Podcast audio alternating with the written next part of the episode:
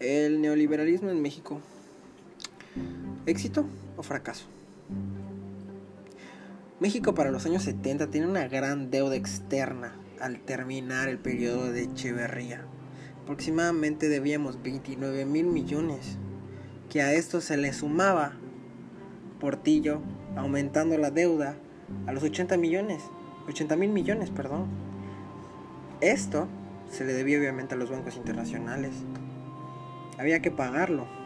Pero para esto claramente habían condiciones y una de ellas fue que México debía ceñir su política económica a las necesidades del capital globalizado.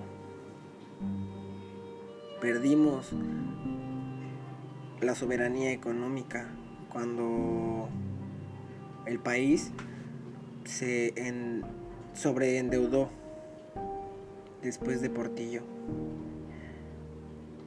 no había con qué pagar. En ese momento la soberanía económica quedó bajo el Fondo Monetario Internacional, que podríamos decir que instrumentó unos programas para ajustar la austeridad de la población y así lograr recursos para poder pagar la deuda, que en ese momento era de gran prioridad.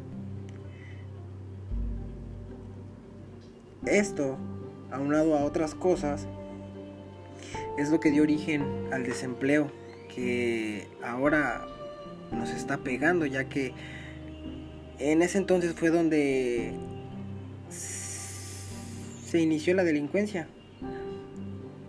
Los neoliberales consideraban que el salario debería ser competitivo prácticamente quería decir que era muy bajo. Realmente lo que importaba en el neoliberalismo eran los negocios privados y en eso nadie se podía meter.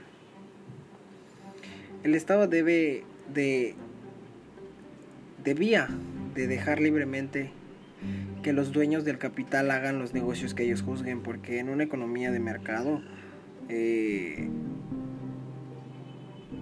porque era una economía de mercado más que nada y esto pues lleva a la corrupción.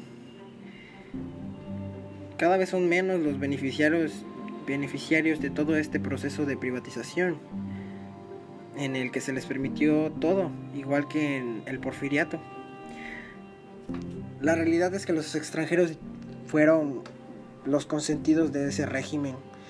El capital, el gran capital, era el consentido de ese régimen al campesino se le daba una pequeña parte, muy pequeña parte de las ganancias. Y de ahí vinieron todos los problemas sociales que vivimos hoy en día. Eso es una realidad. Realmente creo que es un fracaso.